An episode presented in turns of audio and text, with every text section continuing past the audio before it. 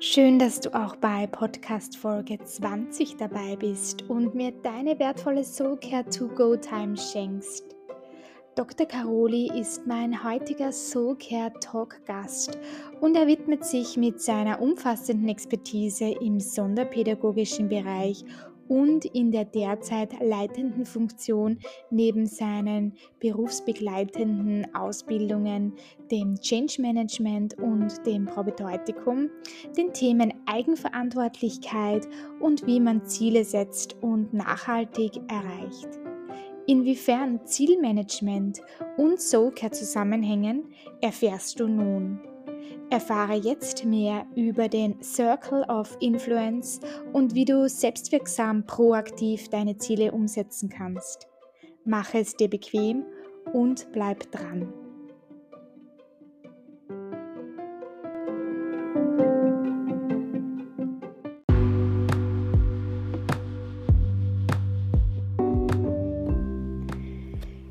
Hallo lieber Mario, schön, dass du heute hier bist beim Soka to Go Podcast Talk in der Folge 20.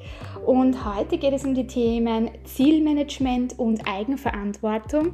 Und bevor wir darauf näher eingehen, stelle ich mal den Hörerinnen vor. Ja, hallo Birgit, danke für die Einladung zu diesen interessanten Themen und ich freue mich mit dir darüber sprechen zu dürfen.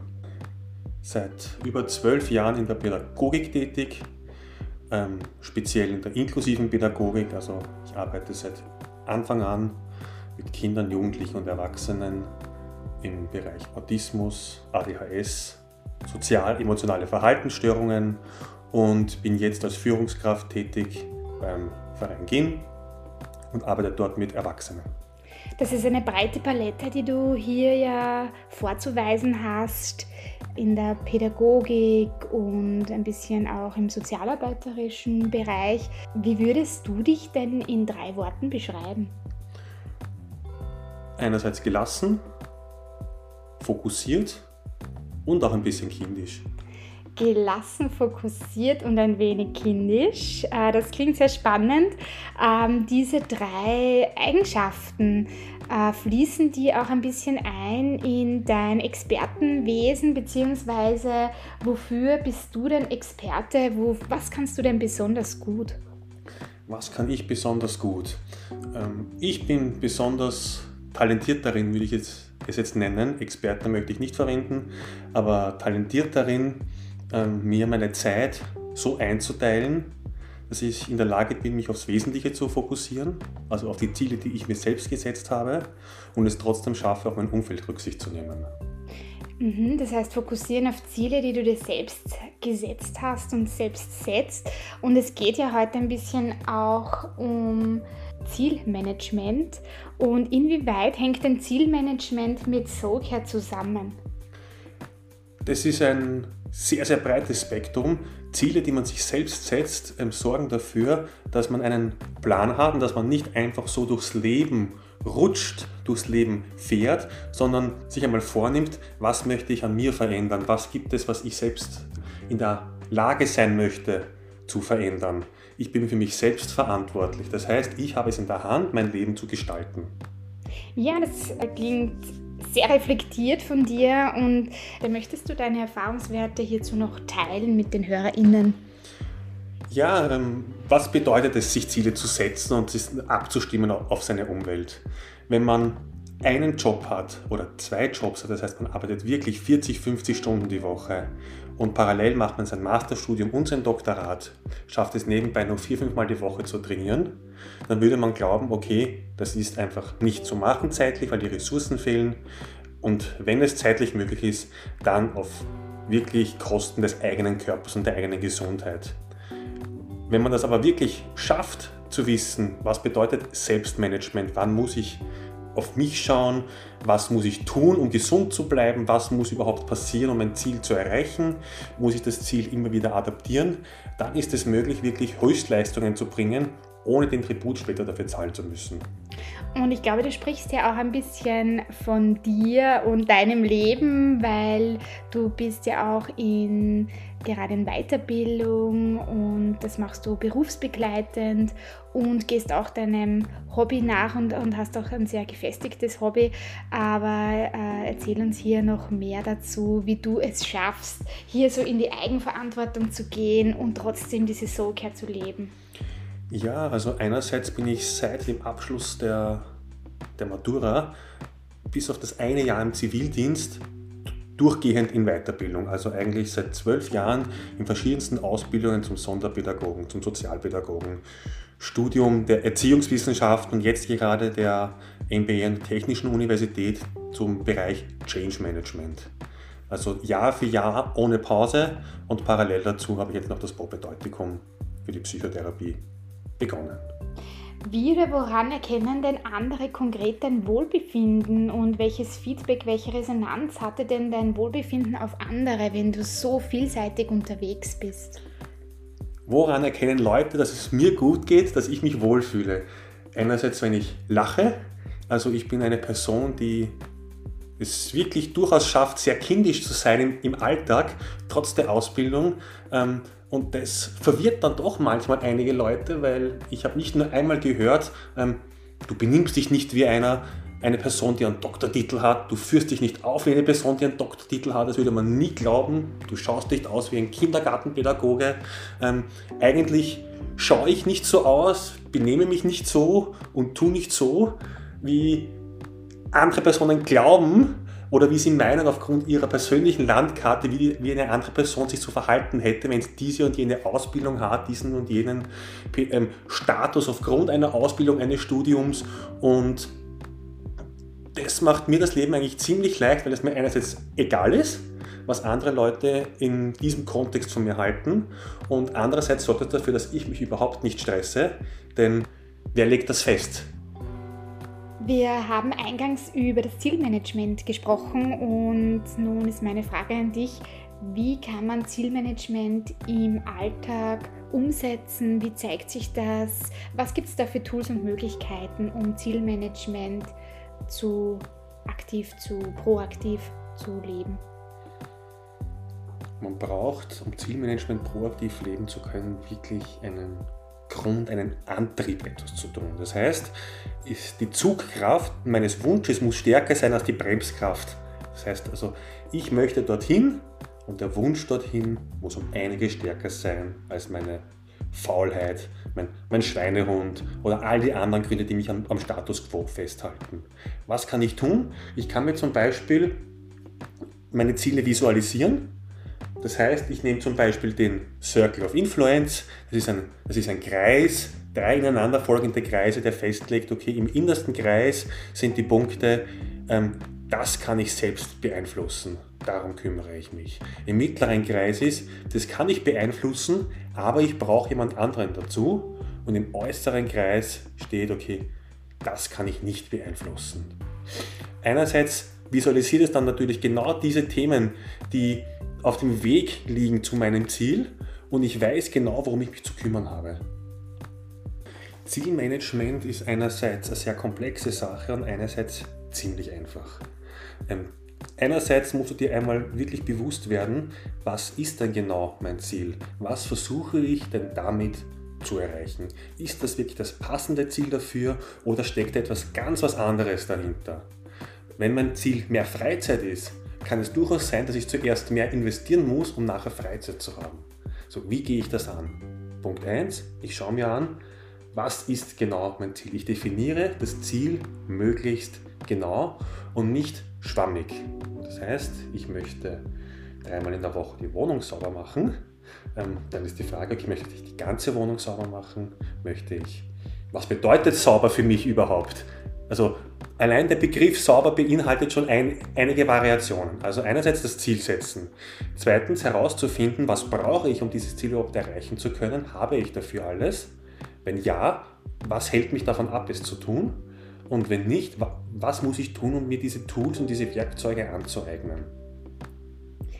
Ja, man merkt durch deine Schilderungen, dass du dich mit diesem Thema eingehend befasst hast. Und was war denn dein bestes Erlebnis oder dein größter Erfolg so in deinem Tun, so im Hinblick auf Soulcare und Wohlbefinden? Mein größter persönlicher Erfolg lag darin, dass ich mir bewusst gemacht habe, was liegt eigentlich ganz genau und selbst in meiner Eigenverantwortung und in meiner Hand. Das heißt, was kann ich selbst beeinflussen und was liegt einfach außerhalb meiner Handlungsfähigkeit. Wenn man sich selbst ein Ziel setzt, man möchte die Verbesserung einer Arbeitssituation zum Beispiel und es gibt zehn Punkte, sagen wir einmal, die einfach nicht passen an der jetzigen Situation, wo ich sage, die, die möchte ich gerne verändern. Dann gibt es mit Sicherheit einige Punkte, die man selbst in der Hand hat, wo man sagt, okay, wenn ich da und da und da aktiv werde, kann ich das selbst beeinflussen. Und einige Punkte, wo es einfach andere Personen braucht oder die einfach außerhalb meines Einflussbereichs sind. Und wenn einem gelingt, die, die Dinge, die Themen, die außerhalb des eigenen Einflussbereiches liegen, komplett wegzuschieben, dann geht es einem persönlich sehr gut, denn man hat viel mehr Energie dafür übrig, sich rein auf die Themen zu konzentrieren, die einen persönlich selbst betreffen. Was könnte so ein Beispiel sein? Ich bin in meiner Arbeit unzufrieden, weil ich habe zu wenig Zeit, ich verdiene eben zu wenig Geld, ich bin ständig krank. Dann ist die Frage, okay, was kann ich selbst persönlich tun, um meine Situation zu verändern? Das heißt nicht, dass es das mit keiner Arbeit verbunden wäre oder dass ich eventuell an meinem eigenen Verhalten etwas ändern muss oder dass ich etwas aufgeben muss von meinen persönlichen Dingen. Das heißt, okay, ich bin jetzt mal für eine gewisse Zeit bereit, meine Urlaubstage für eine Weiterbildung zu verwenden, mein Urlaubsgeld für eine Weiterbildung zu verwenden für zwei oder drei Jahre. Ich verzichte auf einiges und dafür schaffe ich mir eine andere Ausgangsbasis und bin und bleibe aber selbst persönlich handlungsfähig. Und die eigene Handlungsfähigkeit sorgt dafür, dass man einfach immer die Möglichkeit hat, selbst aktiv zu sein. Du sprichst ja auch ein bisschen den Aspekt der Selbstwirksamkeit an. Und was ist so dein persönlicher Soka-to-Go-Impuls für die HörerInnen hin zu einer guten Lebenszeit? Für mich ist ein bisschen der, der Spruch, der mich schon lange ein bisschen prägt: um, You can't climb the ladder of success with your hands in the pockets.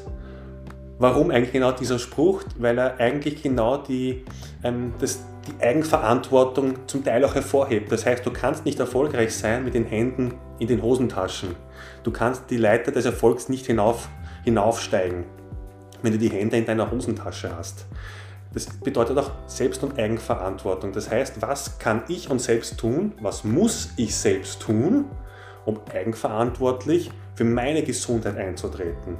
Das heißt, ich kann nicht, dafür, nicht erwarten und auch nicht, eigentlich auch nicht verlangen, dass das rundherum mein Gegenüber dafür sorgen, dass es mir selbst gut geht. Und was hilft dir konkret dabei, äh, dass es dir gut geht? Hast du hier Impulse, Tipps äh, oder Erfahrungswerte dazu? Für mich sind das ein, sind ein paar Punkte für mich wichtig. Einerseits ein Hobby, das absolut mit der Arbeit nichts zu tun hat. In meinem Fall ist es der Kraftsport. In diesem Fall ist das Hobby nicht nur dafür da, sage, okay, ich blende die Arbeit aus, in dieser Zeit geht es nur um mich selbst, ich reduziere mein Stresslevel, sondern ich schaffe es durch, durch das Krafttraining auch mich körperlich fit zu halten. Dadurch werde ich automatisch resilienter, ich bin leistungsfähiger dadurch und auch in der Lage, auf Stressreaktionen angemessen zu reagieren. Das Krafttraining ist auch eine Art ähm, Kontrolle von außen, um zu sehen, okay, jetzt musst du wirklich Acht nehmen. Der andere Teil, der mir einfach wichtig ist, ist einerseits Weiterbildung, weil es mir Spaß macht. Mir macht es Spaß, unheimlich viel Spaß, neue Leute kennenzulernen, Leute, die, die du sonst in deinem Leben nie treffen würdest.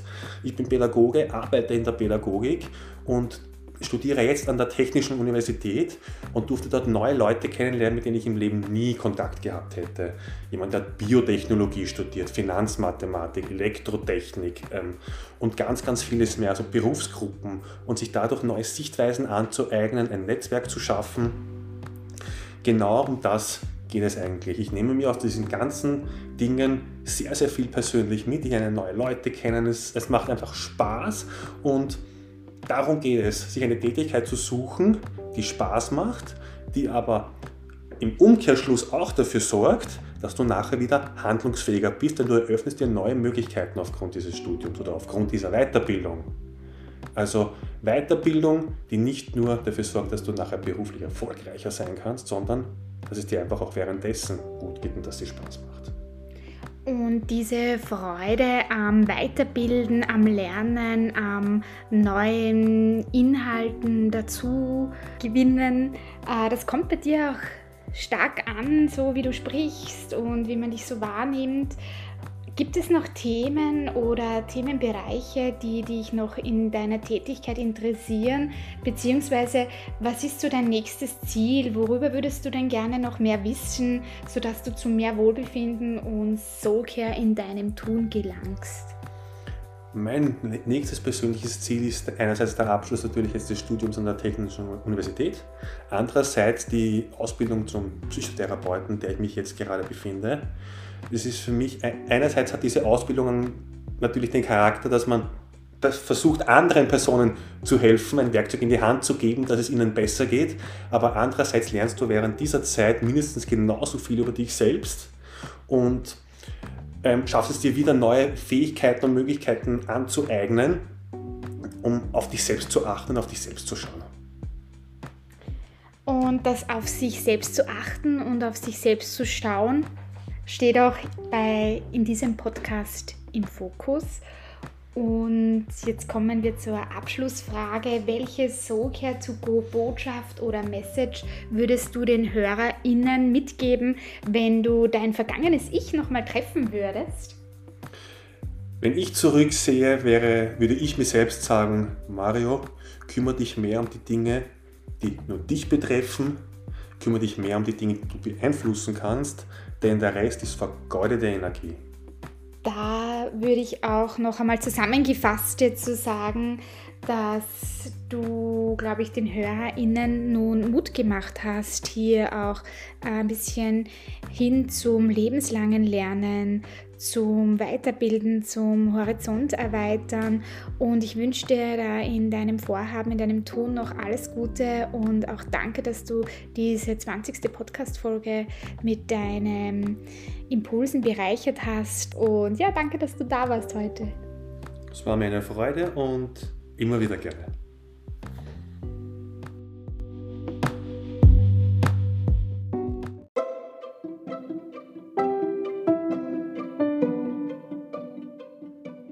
Herzlichen Dank, dass du auch heute bei diesem Podcast Talk dabei warst und ein Stück dazu beiträgst, dass SoCare zu WorldCare wird.